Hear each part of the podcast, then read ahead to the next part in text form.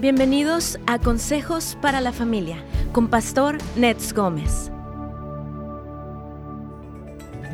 Es un hábito muy piadoso el que las iglesias tengan un lugar dedicado a la oración. Jesús habló acerca de esto y como una prioridad cuando dijo, mi casa será llamada casa de oración para todas las naciones. Como pueblo de Dios necesitamos cultivar este mismo celo en todas las naciones. Sí, amigos queridos, este es el llamado que Dios nos hace y es una prioridad, especialmente ante los tiempos que estamos viviendo y para el cumplimiento del plan de Dios antes del regreso de Jesús.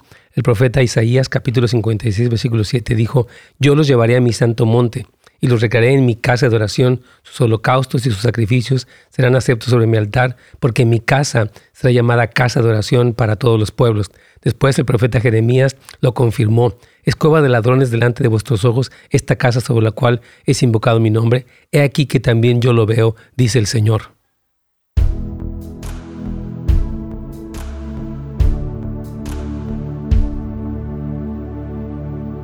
Hola hermanos, qué alegría tenerlos aquí con nosotros. Como siempre, gracias por acompañarnos en un programa más de Buenas Nuevas. Hoy queremos hablar acerca de este tema, el cuarto de oración en la iglesia local. Durante la semana hemos estado comentando acerca de, primero Pastor Fernando habló acerca de los padres e hijos que oran. También después Oscar habló de ayer acerca de un clamor por justicia. Y en este, en este momento tenemos a un invitado muy especial, está por llegar aquí.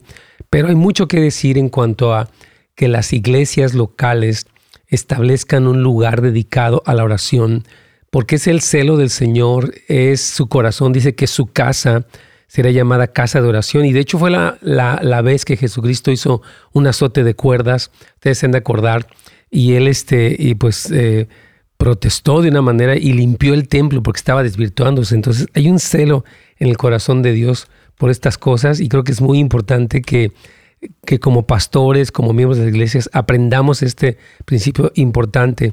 Entonces, este, esté muy atento. Yo sé que le va a super bendecir. Y les comentamos también que nuestro evento Pasión por Jesús comienza esta noche. Y yo quiero, quiero decirles que va a ser una tremenda bendición este evento.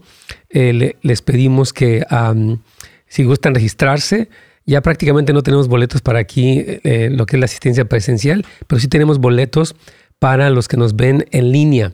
Puede ir ustedes a eh, nhop.la, nhope se llama, nhope, y ahí usted puede eh, precisamente pues registrarse para este evento en línea. Puede, nos están visitando prácticamente de todas las naciones, de toda Latinoamérica, y va a ser un súper gusto poderles este, que nos acompañen. Comenzamos hoy en la noche, a las 7 de la noche, seguimos el viernes, un desayuno para pastores. Después a las 2 de la tarde inicia nuestra conferencia, mañana viernes, y el día sábado tenemos desde las 8 y media de la mañana hasta las prácticamente 9 de la noche, y el domingo también en el servicio regular. Así que les queremos animar de verdad a que se registren, porque va a haber un tiempo de impartición, tiempo de palabra, un tiempo de ministración tenemos invitados muy preciosos como nuestro querido hermano Lucas. Bienvenido, Lucas. Muchas gracias, ¿cómo están? Qué alegría tenerte por acá. Un placer estar con ustedes. Gracias por, por viajar desde, Argentina. no, desde Argentina, ¿verdad? Sí, claro. Argentina. Qué bendición tenerte. No había tenido el gusto de conocerte, pero he escuchado muchas cosas buenas de ti. Qué bueno. De verdad que sí. Y gracias por, pues, por estar aquí. También aquí está Juan Carlos, un gusto tenerlo por acá. A ver si podemos hacer un switch al ratito que nos acompañe. Queremos que los dos hablen de este tema. Le hemos titulado al tema El cuarto de oración y la iglesia local. Y creo que mucho que ustedes pueden compartir de su propia experiencia y de la escritura Así que ah, vamos a, reconectarnos con Radio Inspiración y vamos a, entrar en este momento con todos ustedes. Así que por favor estén muy al pendiente. Si tienen amigos argentinos, invítenlos para que vean también la transmisión. Yo creo que se van a sentir familiarizados así con el acento y todo. Va a ser mucha bendición, sobre todo con la palabra. Así que ellos, ellos son parte de los que están viniendo para ministrar a nuestro evento Pasión por Jesús. Así que este, la verdad lo recomendamos el mil por ciento especialmente en este momento de la historia que estamos viviendo. Esta pandemia ha sido dura, lo que está pasando en el mundo es duro, pero Dios tiene una respuesta poderosa. Así aquí, aquí vamos ya con Radio Inspiración para dar inicio al programa.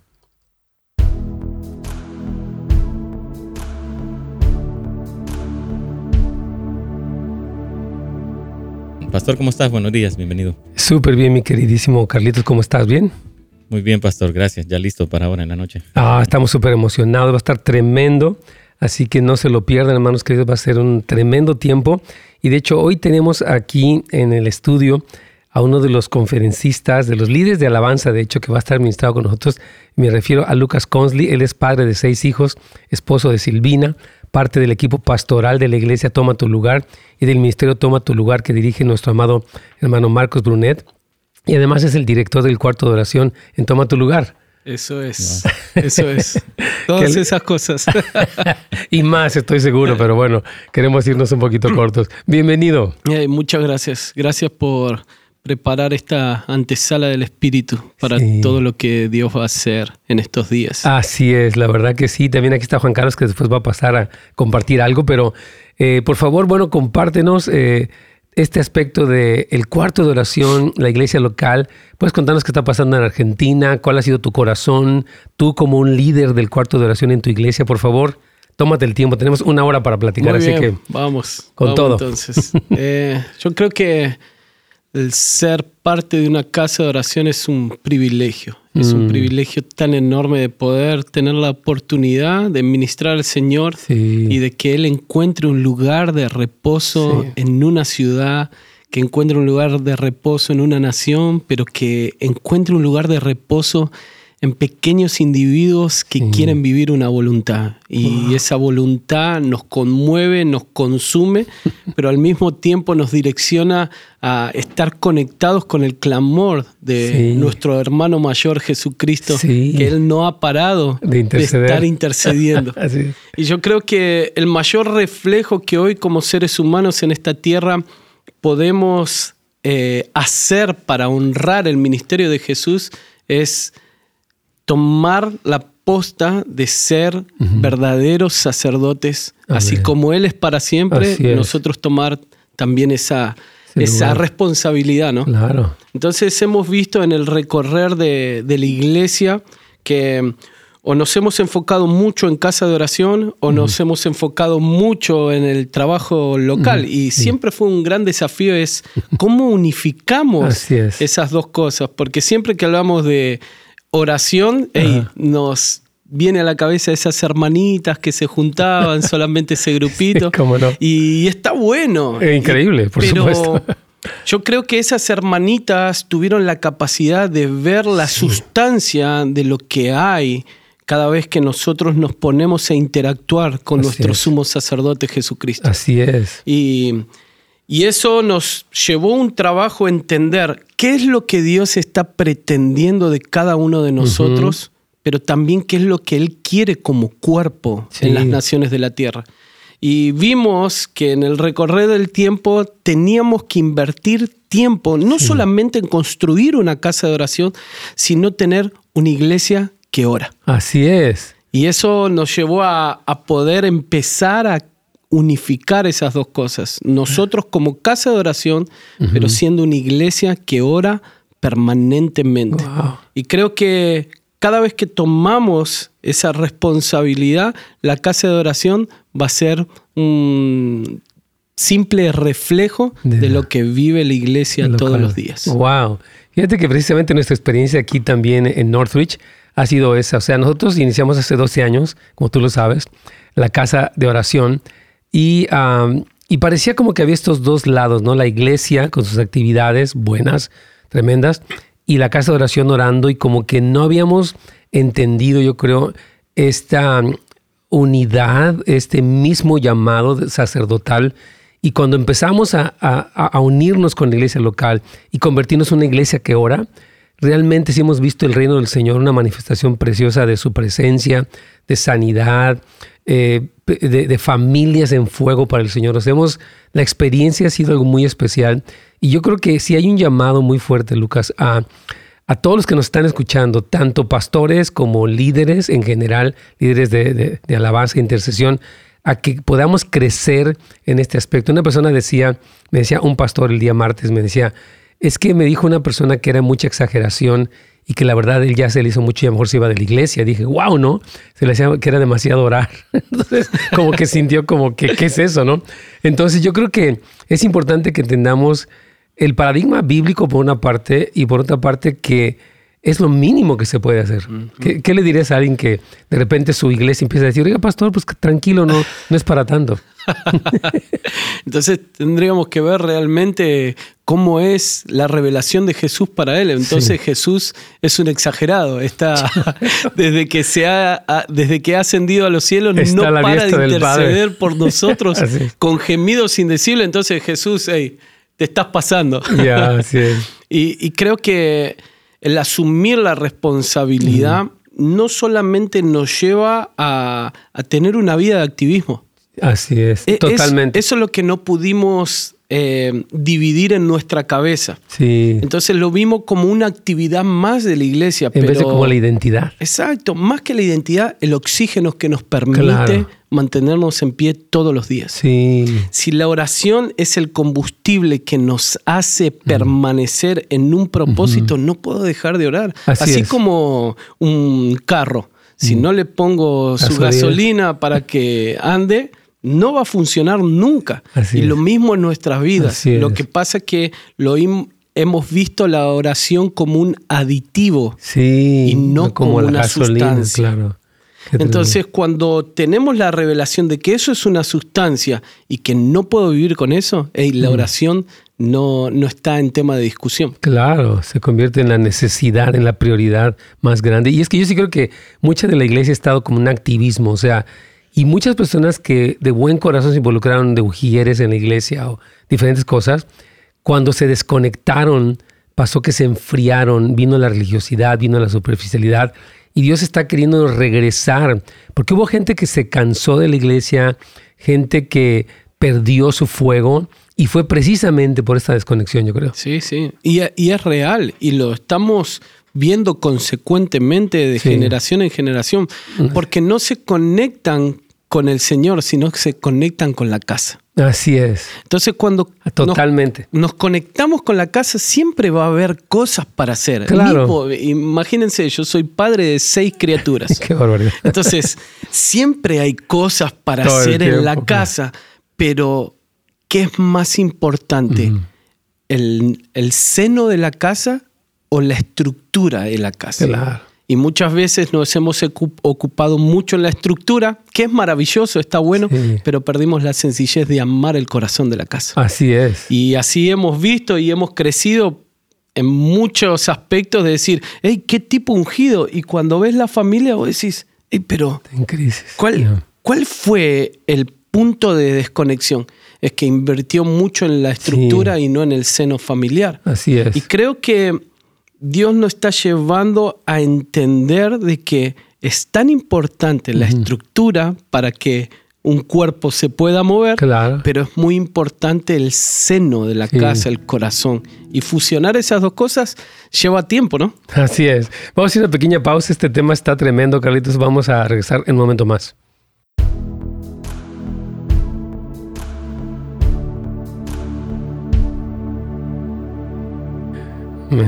Están diciendo algunos hermanos, él es el que canta el de sea la gloria. ¿Cuáles cantos has, compuesto que son más, más conocidos? Y al que está sentado en el oh, ese canto está impresionante. Eh. Lo canté ayer, Grandier. Me encanta. Después, eh, bueno, va, varios. Eh, al rey. Al, oh, al rey. ¡Ay, qué precioso canto! Yo pensé que ese estaba en inglés, pero es, es en español originalmente. Exacto, es en español. ¡Wow, qué hermoso! Oye, después otros más. Ay, qué bendición, mi querido Lucas. Aquí, entonces sí, le confirmo, hermano, que sí, hermano. Armando, él, nos habla desde Dallas, te, te, está escuchando y te conoce tus cantos. También dice, yo cada vez que oro siento que Dios... Ah, mira, aquí una petición desde Uruguay, un hermano Edgardo. Dice, yo cada vez que oro siento que Dios no me escucha mis oraciones o que mis oraciones no llegan al cielo. Creo que es porque le fui infiel a mi esposa hace cinco años atrás yo ya le pedí perdón a Dios y a mi esposa, pero siento que Dios todavía está enojado conmigo. ¿Qué le dices a Edgardo allá en Uruguay? Wow, es tremendo. ¿Estamos en vivo? Sí, estamos en ah. vivo. Eh, de hecho, hay una pausa dentro del radio análogo, pero seguimos por YouTube toda la hora completa. Ah, buenísimo. Entonces hay gente que te está viendo todo el tiempo. Cuidado con lo que haces. Vamos a picar la ley. no, bárbaro, bárbaro. Yo creo que, que tiene que ver él necesita verse perdonado Sí. por un padre que es bueno. Así es. Dios es bueno independientemente lo que nosotros hagamos. Así Él es. va a ser siempre bueno por toda la eternidad. Totalmente. Pero los frutos de arrepentimiento nos llevan a entender nuestra miseria, Sí. pero nos llevan a reconocer quién Él es para con nosotros. Y yo creo que lo mejor, el principio es reconocer de que Él es bueno, Así es. de que Él nunca te va a ver conforme a lo que vos hiciste y sí siempre te va a ver conforme a quién sos en su Claro, corazón. Y lo que hizo Cristo. obviamente. Exacto. Y Él es hijo. Así es. Él es hijo. Yo lo veo directamente con mis hijos. Mis hijos se equivocan todo el Mm. ¿De tiempo. qué edades son tus hijos? Y tengo la mayor de 13 años, después viene mi, mi hijo varón de 10, otro varón de 8, otro varón de 4, una niña de 3 y uno que está gestándose que Oh. nace en diciembre. Oh, qué precioso, qué bendición. Pero lo dices con tus hijos, ah, lo ves. Exacto, con mis hijos se equivocan todo el tiempo. Así Y es. más allá de sus errores, ellos nunca van a dejar de ser mis hijos. Jamás. Entonces, cuando ellos, cuando nosotros tenemos la revelación de un padre, Sí. no vamos a medir su paternidad si él es bueno o malo con nosotros por causa de lo que nosotros hicimos. Sí. Dios nos va a amar siempre, pero nos va a pedir un arrepentimiento genuino. Seguro. Y yo, es que yo creo que, que lo que está expresando Edgardo puede ser la experiencia de mucha gente que empiezas a orar, te sientes culpable, eh, no oro lo suficiente, no oro bien. Creo que esa es parte de la condenación del enemigo de, de nuestra religiosidad. En la religión el hombre hace un intento de acercarse a Dios y no llega, ¿verdad? Porque por más que le brinque, le ponga veladoras, lo que sea, no. Entonces, en las relaciones, Dios el que nos alcanzó a nosotros, mandando a Cristo a buscar a la oveja perdida y nos rescató. Entonces, eh, yo creo que el, el que él sepa que Jesús murió en la cruz, derramó su sangre para limpiarlo, conociendo quién él era, y que en esa eh, perdón, santificación y todo, hay un acceso. Hebreos 4.12 dice que acerquémonos confiadamente al trono de la gracia es. para alcanzar misericordia y hallar gracia para el oportuno socorro. Entonces, hermano Edgardo, que la condenación nunca te estorbe tu relación, porque como lo dice eh, eh, este, Lucas Consley, si nosotros como padres somos malos sabemos recibir a un hijo que fracasa, que cae, que cae muchas veces, y lo amamos y lo ayudamos a levantarse, ¿cuánto más no el Padre Celestial te levantará? Así que ánimo, Edgar, acércate al Señor, que nada te condene, que nada te estorbe esta relación, que el, el Señor te anhela, el Señor se deleita en ti. El Señor te está esperando, así que es bien importante. Vamos a regresar con Radio Inspiración ahorita, pero ahorita seguimos hablando de este tema, creo que es muy importante. Entonces vamos aquí ya con Carlitos.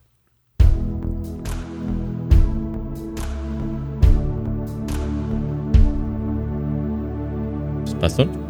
Claro que sí, Carlitos. Mira, aquí estamos este, con, con Lucas, eh, tan querido, gracias que, nos, que está aquí. La- lo acabo de conocer, pero yo creo como que lo cono- conociera de mucho tiempo, tengo una conexión muy preciosa con él.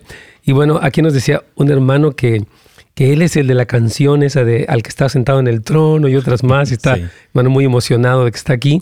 Y él dice que le manda un saludo a- desde Dallas, Texas, y dice que él conoce su testimonio de cómo Dios te inspiró a escribir esa canción. Sí. Cu- Cuéntanos un poquito, yo, yo no sé el testimonio. Ahorita Wow. seguimos con el tema, pero... Sí, eh, fue así. Yo, yo vivía, mm, vivía en Brasil, por cuatro años viví con, junto con mi esposa y hacía parte de una, mm, de una casa de oración. Mm, Y siempre tenía el mismo recorrido de mi casa al trabajo y un día como cualquier otro iba caminando por la calle y empiezo a escuchar el coro de esa canción, al que está sentado en el trono, al que Lo vive para siempre. Exacto, empiezo a escuchar. Entonces me empiezo a dar vuelta, digo, "Ey, ¿quién está escuchando? ¿Quién, ¿Quién está haciendo sonar eso? Y me empiezo a dar vuelta, lo primero que me llamó la atención era que estaba en español. ok. Y, tú estabas en, y yo estaba en que- Brasil, que hablan portugués. Entonces empecé a ver, dije, ¿quién está escuchando esa radio? Empiezo a voltear, nada. Y sigo caminando. Y sigo escuchando cada vez más fuerte. Y digo, a ver si hay un auto que está, que está yendo y está escuchando una canción. Ey, miraba para todos lados y nada. Pero cuando llego al cuarto de oración, era un cuarto súper bien hecho acústicamente. Entonces, cuando vos entrabas, cerraba la puerta, Ya no escuchabas nada, nada, claro, de ya, la calle. ya. Y cuando entro y cierro la puerta, ey, esa canción, esa melodía seguía tocando en mis Wow. oídos. Y ahí dije, hey, no estoy escuchando una radio natural, estoy escuchando una radio celestial. Wow. Y ahí me di cuenta de que estaba recibiendo algo y me impactó tanto en mi espíritu que me quedó súper grabado. Eso fue año 2007. Mm. Y en el año 2010 yo vuelvo a Argentina y entro en un proceso de decir, Señor, ¿qué me trajiste a hacer acá Argentina de vuelta? Yo estaba bien en Brasil. Me acuerdo que estaba en la casa de mi suegra y se fueron todos y yo entré a- al cuarto y dije, Jesús, necesito conocerte porque no hay chance de saber qué es lo que vos querés para este tiempo si yo no te conozco. Y en mi cabeza musical yo dije, hey, voy a buscar una canción que pueda expresar Sí, claro. lo que me está pasando Sí. a mí. Y buscaba y buscaba y no encontraba ninguna canción. Entonces dije, Señor, quiero conocerte. Y empecé, Jesús, quiero conocerte, Mm, quiero conocerte, quiero conocerte, quiero conocerte. Hasta que el Espíritu Santo empezó a llenarme y empecé a cantar, quiero conocerte. Eso fue una oración. Ya, principio y después se unió con el coro que habías oído. Exacto, entonces cuando llegué a queremos tu presencia, Jesús, me acordé De la la melodía que había escuchado hace tres años atrás y empecé a cantar, al que está sentado. Wow. Y cuando terminó la canción dije, Esto es. ¡Wow! Esto es una canción. Sí. Y ahí el Espíritu Santo empezó a, a decirme, yo te traje. Wow. Yo voy a hacer que el- todo lo que he formado en ti se dé a conocer, pero permanece en mi presencia. Y ahí fue un- otro proceso que yo empecé a vivir con el Señor. Wow. Y de ahí de la nada guardé eso en mi corazón y dije, no, no lo voy a cantar con nadie. Porque, con el Señor, ya. Exacto, es para mí. Pero hay algo que muchas veces el Espíritu Santo quiere replicar Sí. porque va a ser un eco de su voz Sí. en todas las naciones. Y mm, yo solamente tuve que esperar. Sí, así no es. toqué la puerta de nadie, no fui a golpear, no fui a grabar, sino que permanecí en su presencia. Ese fue Mm. el propósito. Y la primera vez que canté esa canción, Ujú. que fue en un viaje en Bolivia, ey, cuando llego al coro, y toda la gente se para y empieza a cantarla. Y yo los miro como diciendo, hey, ¿de dónde la saben? y cuando hablo después con la gente, dice, no sabemos qué nos pasó, pero eso ya, estaba en nuestro espíritu. Wow. Y eso empezó a multiplicarse y Wow. fue algo extraordinario. Hoy se canta en muchos idiomas, pero no fue por algo que nosotros hayamos sí. hecho. Sí, fíjate que a mí me pasó algo similar, te cuento una experiencia muy similar. Eh, yo en el año como 82, yo creo que un poquito después, no, no sé si, tú habías nacido para ese entonces. no había nacido No había todavía. bueno, yo, eh, yo trabajaba para Marcos Barrientos y ah, yo estaba pasando por un tiempo muy difícil en, una situación familiar. Bueno, en una muerte de un ser querido muy cercano. Y, este, yo empecé esa canción, Delante de tu trono, Señor, yo. Pero fíjate que algo muy similar, porque yo, le, yo estaba como en un momento de quebranto y de dolor. Yo quiero estar para contemplar tu hermosura y santidad y decirte que te amo y que eres todo para mí, porque había perdido a alguien y decía, tú eres todo para mí, o sea, a pesar de eso. Y me acuerdo que salió la canción completa y yo nunca traté, la canté ah, solo, allí en mi casa estaba en sol y así muy sencillita las- los acordes. Y recuerdo que estábamos con, con Marco Barrientos, hicimos, él hizo un, un- evento que se llamó Delante de tu trono, que, eh, eh, este, bueno, todavía no sabían cómo se llamaba ese evento, y resulta que me dice, ¿alguien tiene canciones? Digo, pues yo tengo una, pero pues es algo muy personal, muy sencillo. Sí, sí la oído, Delante de tu trono. Dice, y decirte te amo. Es una canción de los, tal vez no la has escuchado, Ajá. pero sí creo que por ahí fue escuchado un poco, la cantó mucho Marco Barrientos. El caso es que me dijo, esa canción. Entonces resulta que fue el tema del, de- del congreso de, de- de alabanza y también fue muy natural. Y yo nunca, bus- o sea, toqué una puerta para que la cantara nadie, pero se convirtió en una canción muy popular en los 80s, 90s. Wow. En, en México y en otros lugares, y en Canadá, me dijo un hermano, esa canción es nuestra. De hecho, quien trabaja con Billy Humphrey, un, a una que se llama, no me acuerdo de su nombre, pero dice, esa canción fue de mis favoritas en los noventas, ¿no? Wow. Y, y también surgió igual, porque yo dije, yo escuché la canción. No fue que yo me puse a ver, quiero poner esta frase, sino que surgió y fue un momento de encuentro con el Señor que también se convirtió en una, en una, expresión de adoración para el cuerpo del Señor. Sí, hay sonidos que nacen del secreto que se terminan convirtiendo en himnos para su cuerpo. Sí, que, que son del Espíritu Santo. Exacto, y que no hay como nosotros decir, eso fue mérito mío. No, no, no, para nada. Este, tú la compusiste, en realidad no la compuse yo para nada. Es el Señor. Bueno, aquí nos estaba diciendo mi hermano Edgardo una pregunta interesante donde él decía que él se siente muy, que siente que Dios no lo escucha porque él fue infiel a su esposa hace cinco años, ya se arrepintió, ya le pidió perdón a Dios y a su esposa.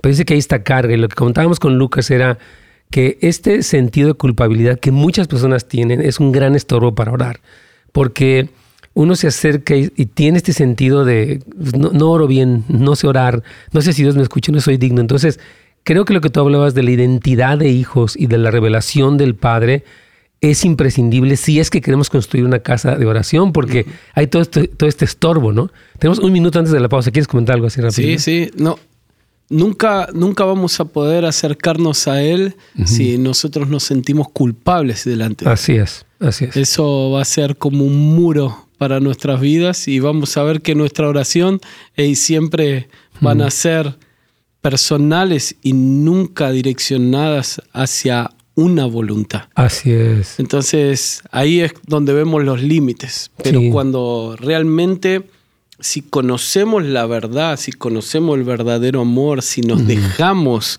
moldear por eso, su verdad nos libera. Así y es. es ahí donde podemos ver y conducirnos en base a, sus, a su realidad. Así es. Y yo quiero este, animar a cualquier persona que tiene este sentimiento de vergüenza, que culpa, conozcan y pidan al Señor esa revelación del amor del Padre, porque eso conquista la culpabilidad y podemos entrar en nuestro destino como intercesores. Vamos a hacer una pausa, Carlitos.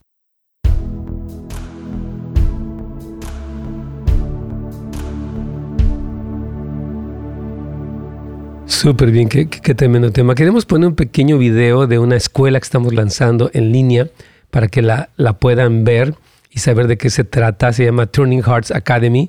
Es una escuela que estamos uh, invitando para que ustedes aprendan de estos cursos. Así que vamos a ir esta pequeña pausa y regresamos en dos minutos exactamente.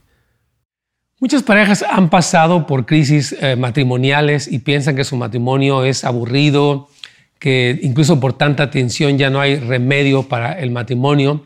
Y precisamente por eso queremos presentarte este nuevo curso que se llama Restaurando tu relación matrimonial.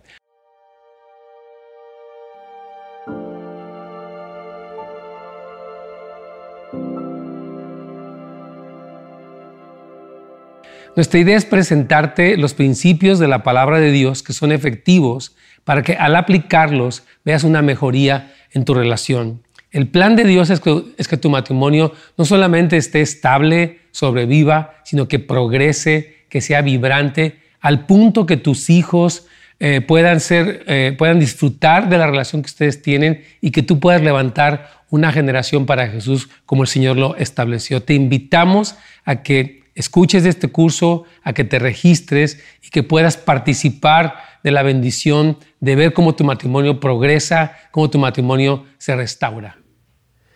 Pues así es, hermanos, es, un gusto, una alegría presentar esta academia y esta membresía para que todos ustedes tengan acceso a los cursos que hemos ido desarrollando. Y tenemos dos cursos que están ya por salir, uno acerca de eh, venciendo la codependencia, que es un tema muy importante y a veces muy necesario en nuestra comunidad, y otro más que se llama eh, controlando el enojo. Así que van a ser temas muy prácticos. Tenemos dos que ya están allí dentro de nuestra biblioteca. Uno se llama Restaurando tu relación matrimonial y otro se llama Sanando heridas del alma. Así que les animamos a que se inscriban. Este, hay un, obviamente bajamos mucho el costo para darle acceso a más personas. Nuestra meta es que mucha gente pueda tener acceso a este material y que sean bendecidos ustedes, su familia, ya sea que seas joven, adulto, casado, soltero, puedes eh, ver estos cursos y van a ser de muchísima bendición. Y ya tengo aquí a Juan Carlos. ¿Cómo estás, Juan Bien. Bien, pastor. Acá feliz de estar. Y como recién hablábamos, realmente el Señor nos conecta sin pasar tiempo físicamente, pero creo que en el espíritu nos conectamos por una misma causa y eso es hermoso. decían que son amistades que no están en mantenimiento porque estamos tan unidos que vamos aquí con la inspiración.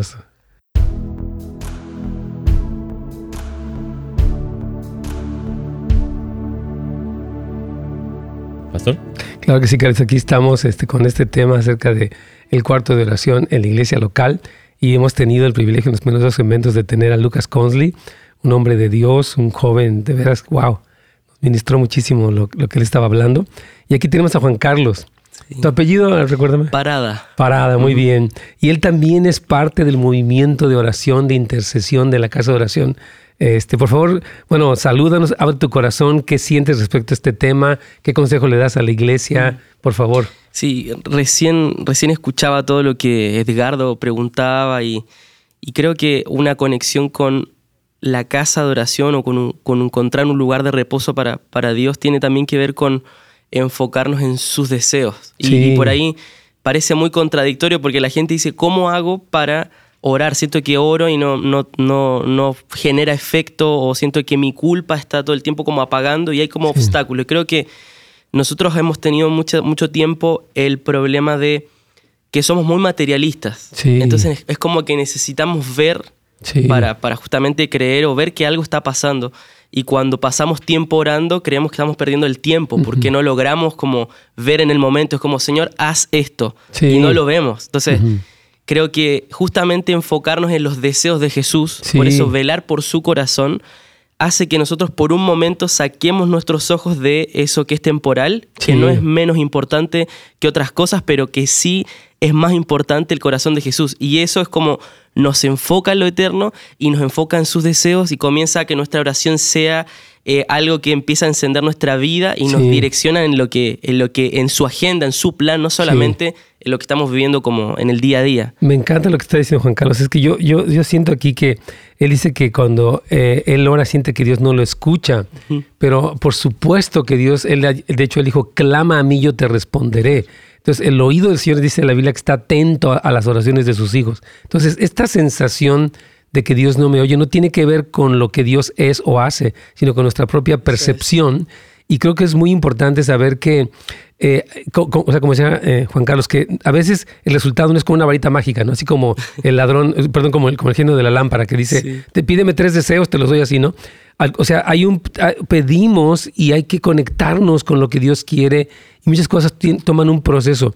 Dios, hermanos, quiere que nosotros cultivemos una relación personal con Él a través de la oración y por eso todo lo que ocurre en el reino en gran parte es por la oración. Cristo nos enseñó a orar, hágase tu voluntad como en el cielo, en la tierra. Entonces, yo quiero animar a personas que han orado por cosas que han pedido, que no se sientan eh, como decepcionados de que, oh, es que no ha pasado nada o parece que Dios no escucha. No, eh, hay este proceso, este, ah, ah, o sea, el corazón de Jesús. Algo está pasando aunque nada está pasando, yo creo. es importante eso. Y por eso estos días vamos a estar como inmersos en la pasión, pasión por Jesús. Sí. Y creo que también eso hace que nosotros nos apasionemos por Él y por sus deseos. Sí. Entonces, algo que me gusta mucho es cuando Jesús dice que Él no hace nada que el que no ve el padre hacer. Así es. Y eso, eso es muy loco porque es como él se pareciera que él se está abstrayendo de la, de la realidad, pero en verdad él estaba ahí con los discípulos, con problemas, con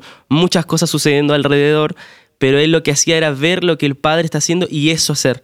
Y creo que una, una conexión de, de, poder nosotros involucrarnos en la casa de oración como, como nuestra identidad, como el oxígeno que Lucas decía recién, tiene que ver con, con el discipulado, con nosotros ser discípulos de Jesús. Amén. creo que eso es algo que, que, mismo Cristo, mismo Jesús vino a enseñar. Vino a decir, hey, sean mansos y humildes, aprendan de mí, eh, hagan lo que el Padre está haciendo. Es como que Él todo el tiempo nos dirigía a ser discípulos de, del Padre y, y creo que eso está conectado justamente con velar por, los corazón, por el corazón del Padre, con los deseos de Él. Yo, yo siento que lo que estorba mucho eh, viviendo en este tiempo que estamos hipercomunicados sería el asunto que estamos demasiado alerta de las muertes, de las pandemias, de las guerras. De... Entonces siento que nuestro corazón de muchos cristianos está muy conectado con esa narrativa y no con el corazón, el deseo, el plan del Padre. ¿Qué quiere Dios en este tiempo? Hacer y cómo nosotros podemos unirnos con el corazón de Dios para ver el cumplimiento de su plan y no estar tan eh, alertas o, no sé, tan, ah, tan preocupados por lo que está pasando. Yo creo que ese es un, un impedimento real. Totalmente, totalmente. Por eso creo que es importante ver también que el discipulado nos conecta a, lo que Jesús está haciendo ahora. No solo lo que Él hizo, lo que Él está haciendo, pero también lo que Él hará. Por eso nuestra oración no solamente es por lo que Jesús nos puede dar ahora, pero también nuestra oración comienza a convertirse en decir, hey, Jesús va a regresar. Y también comenzamos a orar para que eso suceda. Así es. completamente. Aquí tenemos a Gastón desde eh, Montevideo, Uruguay. Se pide a Bertolini. Dice, ¿cómo puede uno tener la convicción de que nuestras oraciones están llegando al cielo? Y no me refiero al tipo de oración de pedirle cosas a Dios, sino del tipo de oración de hablar con Dios y agradecerle. O sea, como que, porque yo, yo creo que tiene mucho que ver con la, con la palabra, pero a ver, ¿cómo le contestas a, este joven? Que cómo puede tener la convicción de que sus oraciones están llegando al cielo, al corazón de Dios. Creo que nuestra relación con el Espíritu Santo hace que el Espíritu Santo testifica dentro de nosotros. Así como testifica que somos hijos de Dios, Él mismo está testificando que el Padre está escuchando más allá, como dijiste recién, más allá de si al día siguiente vamos a ver el resultado de eso. Pero nuestra, creo que también nosotros muchas veces nos hemos relacionado con el Espíritu Santo de una manera como ese amuleto que le pedimos fuerza para algo, le pedimos, ahí tengo que predicar, tengo que hacer esto, tengo que ministrar a alguien en la calle, ayúdame ahora. Pero creo que esa amistad con el Espíritu Santo hace que Él mismo nos va testificando, hey, ora, ora por acá, ora por acá, no es esto, es lo otro. El Padre está escuchando. Sí. Y eso va a testificar en nuestro, en nuestro propio espíritu. Que sí el Padre realmente está escuchando la oración de la iglesia. Claro, ¿no? Y realmente yo creo que es muy importante que sepamos que la escritura dice, pedid y se os dará, clama a mí y yo te respondo. O sea, el Señor, a través de la obra de Cristo en la cruz del Calvario, nos dio acceso pleno a la presencia de Dios y a que, sea, a que nuestra oración sea escuchada. Y el que nos invita más orar es el Señor. Dice Lucas 18.1 que les habló una parábola acerca de la necesidad de orar siempre y no desmayar. O sea, Dios quiere, hermanos, que nosotros estemos orando siempre. Ese es el deseo del corazón del Padre. Entonces, tenemos que quitarnos una idea religiosa como que yo tengo que ganar indulgencias o merecerme esto para que de alguna forma aquella oración a ver si como que de rebote le llega a Dios. No es así. Eh, es una es tan importante más conocer lo que la escritura dice porque ese es nuestro fundamento, no es una idea religiosa, no es simplemente un sentimentalismo, es una verdad, es una promesa, es una realidad que Dios quiere que nosotros vivamos en ese lugar de intimidad, de comunión, de oración. Y especialmente yo siento, Juanca, ahorita con todo esto que vemos en el mundo y las cosas que están pasando, el avance de la agenda liberal, este, cómo los jóvenes están perdiendo muchos de ellos, pero la oración, hermanos, el clamor va a ser una gran diferencia y por eso Dios está levantando casas de oración en las iglesias y vemos, a mí me encanta ver dos jóvenes aquí con ese fuego. Ahorita quisiera que nos contara otra vez un poquito, Lucas, eh, perdón, este Juan Carlos, ¿cómo fue que tú llegaste? Porque dirían, te ven a ti los, los papás tal vez dicen, yo, mi joven no está como él. ¿Y cómo puede estar un joven así con una pasión por el Señor como la que tú tienes? Yo creo que ahorita vamos a hablar eh, acerca de eso, pero vamos a hacer una pequeña pausa, Carlitos.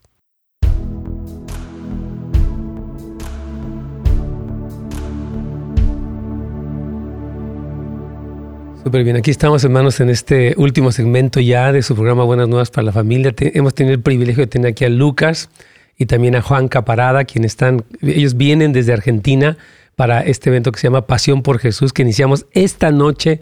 Arranca este evento, tenemos mucha expectativa, la verdad, en torno a lo, en torno a lo que va a suceder allí. Este, Dios nos ha estado visitando.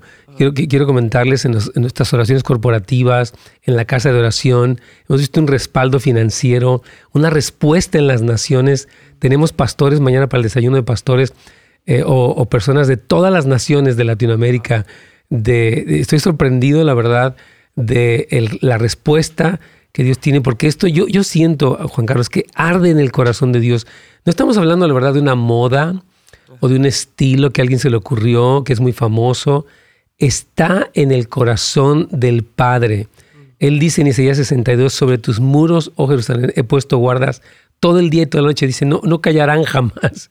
Dice, los que se acuerdan del Señor dicen, no le den reposo. Y eh, de hecho, en el mensaje que me tocó compartir en este, tengo dos eh, participaciones, arde en mi corazón Isaías 62 porque Dios tiene un deseo que arde, y lo dice desde el versículo 1, Dice que por amor de Sión Él no va a callar, ¿verdad?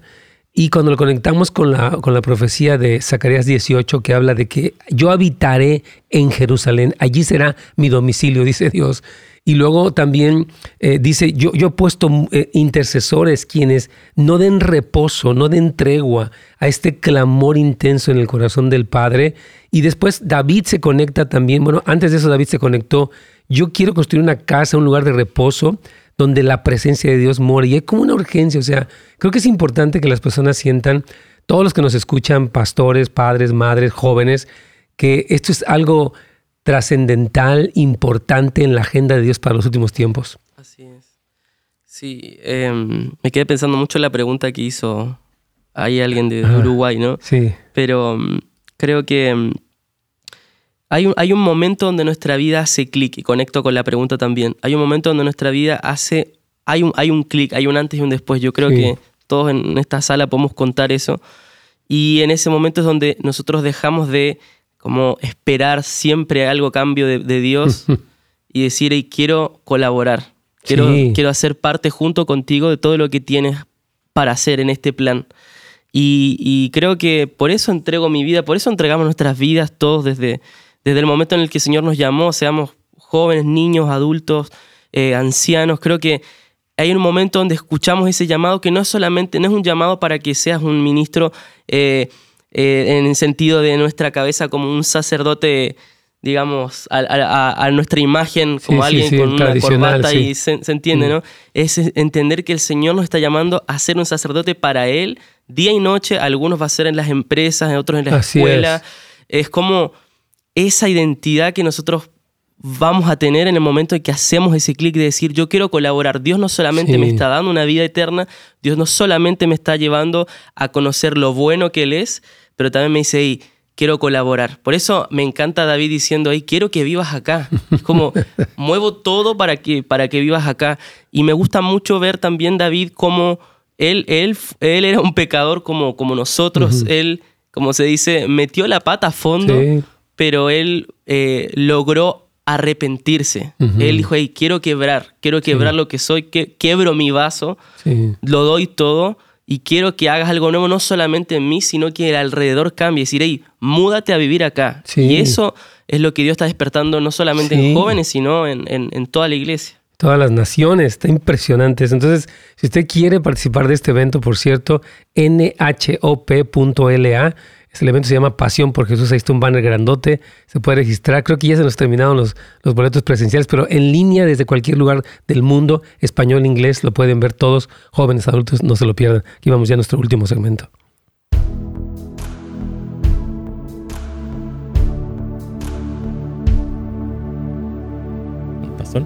Claro que sí, bueno, estamos aquí hablando de este tema importante de los cuartos de oración en la iglesia y tengo algunas preguntas, pero quisiera Juanca, tú quieres, a ver, me gustaría tal vez que hablaras una palabra de por qué es importante, y bueno, Lucas habló de eso súper bien, pero como también tu, tu propia percepción, opinión, que las iglesias cultiven una vida de oración, tengan un cuarto de oración, que sean iglesias que oran. ¿Por qué es importante esto? Es importante porque nos conecta no solamente con con lo que tenemos que desarrollar como iglesia en el lugar donde Dios nos colocó. Por ejemplo, acá yo me acuerdo que vine a este lugar físicamente hace algunos años y vengo hoy y veo que también el alrededor cambió. Oh, sí. Veo cosas que, que, están cambiando para bien, que, que, Dios está escuchando realmente las oraciones y Él está haciendo su voluntad. Pero también nos conecta eh, a nosotros como, como individuos primero a el, el deseo de Jesús decir, hey, eh, Dios, Emanuel, quiere estar con nosotros. Y esa, esa intimidad es como nuestro primer llamado. Su plan, yo puedo resumir la Biblia completa en Dios Emanuel. Él quiere, Él quiso estar con nosotros, Él quiere estar con nosotros y estará con nosotros. Mm. Y eso es lo que hace clic en nosotros de decir no solamente escucho de un Dios bueno que me salvó y que un día va a regresar, mm. pero me conecta y dice, quiero hacerlo contigo. Quiero hacerlo a través de tu vida. Y eso hace que nosotros eh, pasemos tiempo orando primero en nuestra intimidad, pero también diciendo, hey, como recién hablaba, quiero que esta ciudad sea más parecida cada vez al cielo, quiero que esta ciudad sea un lugar donde el Señor quiera reposar. Por eso oramos no solamente eh, para que se acabe la maldad como, como si estuviéramos un bando de la maldad y la iglesia, sino porque queremos que esta ciudad sea un pedazo del cielo. Queremos que, que, Dios vea y diga, ah, acá quiero habitar. Acá quiero habitar. Y va a ser por corazones de personas, no solamente por una linda estructura que podamos hacer, sino por el corazón nuestro. Me, encanta. Es que creo que, hermanos, eh, llega un momento, escuchen bien todos, en que tenemos que romper una mentalidad parroquial. no tenemos la idea de que yo voy a la iglesia el domingo y voy por la bendición y ahí el, sacerdote o quien sea me, me, echa la bendición y ya en eso consiste mi cristianismo, catolicismo, lo que sea. Hermanos, hay un llamado a, la, comunión, a la conexión al corazón de Dios, a eso que dice Juan Carlos, que Él more aquí, eh, eh, o sea, que podamos construir un lugar de reposo para el Señor. Es que aquí hay dos preguntas. Mira, una persona te pregunta, eh, ¿cómo puedo quitar del corazón la decepción de la iglesia por no ser lo que pensaba? Como que encontró alguna ofensa en la iglesia y ella dice que, ¿cómo puede? Porque está escuchándonos y tiene deseo pero tiene este conflicto con lo que ha vivido con la iglesia, que es muy común, desafortunadamente. Yo no quiero ofender más el corazón de esa persona, pero mm. puede sonar un poco ofensivo, pero creo que nosotros muchas veces centramos el Evangelio en nosotros. Mm. Y, yo me, identifico con la persona, ¿no? con la pregunta muchas veces. Dije, ¿por qué el pastor? ¿Por qué el hermano? ¿Por qué la iglesia? ¿Por qué?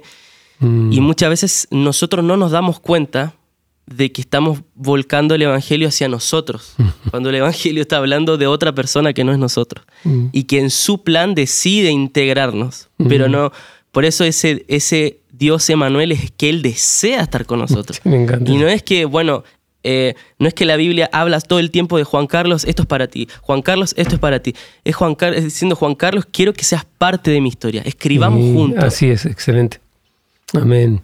yo, yo, quiero animarle a nuestra hermana que no permita que la narrativa de su corazón sea la desilusión de la iglesia. Hay una narrativa más grande, más gloriosa, como dice Juan Carlos, que es Emanuel. Él quiere vivir con nosotros y de hecho va a venir Jesucristo y va a reinar por mil años. Después la Nueva Jerusalén va a bajar a la tierra mm. y el Padre va a estar como en el jardín del Edén, caminando con nosotros aquí en la tierra. Y sí, sí creo que parte de su plan es justamente vivirlo en cuerpo, vivirlo en familia.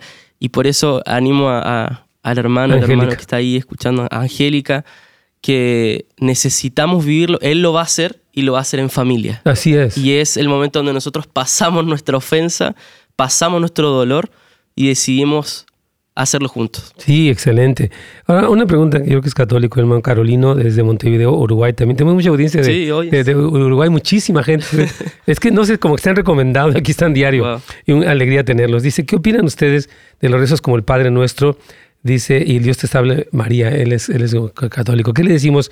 Ah, miren, bueno, ¿quieres comentar algo? Tenemos un, minuto y medio para contestar. Creo que el Padre Nuestro es, justamente hablábamos con Lucas de esto, como Jesús los discípulos diciendo ahí, enséñanos a orar. Y Jesús nos deja una oración que, que, resume, Lucas me decía eso, y resume el plan, resume su, su, mensaje, resume el discipulado, resume tantas cosas, pero creo que más que repetir palabras es entender el corazón de todas las palabras que Jesús decía, de esa dependencia del Padre que clama, venga a nosotros tu reino, y en cosas tan simples como en el día a día, eh, perdónanos, eh, así como nosotros también perdonamos. Sí son cosas que nosotros muchas veces las, las alejamos de nuestra espiritualidad. Sí. Pero cuando logramos conectar que todo es espiritual, vamos a comenzar a entender con nuestra oración y nuestra vida es lo mismo, camina en la integridad. Claro. Y algo muy importante, hermano eh, este, Carolino, yo creo que es que teníamos la idea de que yo repito una oración muchas veces y es como una especie de misticismo, fetichismo. Yo cambio 20 de estas oraciones por un problemita que tengo.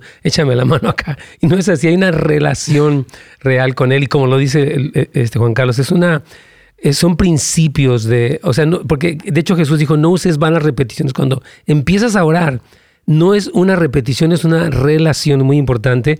Y luego con el Dios te salve, sí fue pronunciada por Elizabeth y hay una tremenda verdad en lo, que, en, lo que se le dijo a María, pero no es una adoración hacia ella ni una oración hacia ella, porque Cristo es el camino, la verdad y la vida y nadie viene al Padre si no es por Él. Jesucristo es, es el, el puente con el Padre. Entonces hemos aprendido, se aprendió así, y ahora hay que conocer la verdad de la palabra. Jesús dijo, conoceréis la verdad y la verdad os hará libres. Entonces, hermano, es tiempo de renovar su vida de oración conforme a la palabra, tener esta relación y ver cómo el reino de los cielos inunda su vida, su familia, su comunidad. Gracias a Juan Carlos y gracias también a Lucas, que son una bendición. Hermanos, ellos van a estar aquí este fin de semana, Carlitos, así que les invitamos a que se, se registren en línea. Creo que ya aquí no hay espacio aquí físicamente.